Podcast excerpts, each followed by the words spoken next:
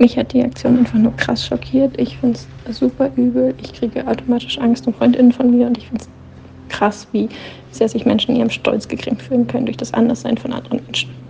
Ich persönlich würde mir wünschen, dass sich auch mehr Leute, die jetzt vielleicht gar nicht so viel auf den ersten Blick mit der queeren Community am Hut haben, über das Thema aufregen und sich darüber Gedanken machen, was das eigentlich für unsere Gesellschaft bedeutet, dass da Leute hergehen und einen nicht zu verachtenden Teil unserer Gesellschaft einfach ja, unsichtbar machen wollen, einfach überkleben, einfach ausgrenzen. Das hat ja auch Implikationen für uns als Gesamtgesellschaft und nicht nur für die Betroffenen. Mich hat dieses Ereignis sehr schockiert, weil der Regenbogen für Toleranz und Wertschätzung von Vielfalt steht. Und dieses Überkleben hat einfach so eine kleine Minderheitenmeinung so überdeutlich äh, gemacht. Und das passt einfach nicht zu der weltoffenen Stadt Bonn.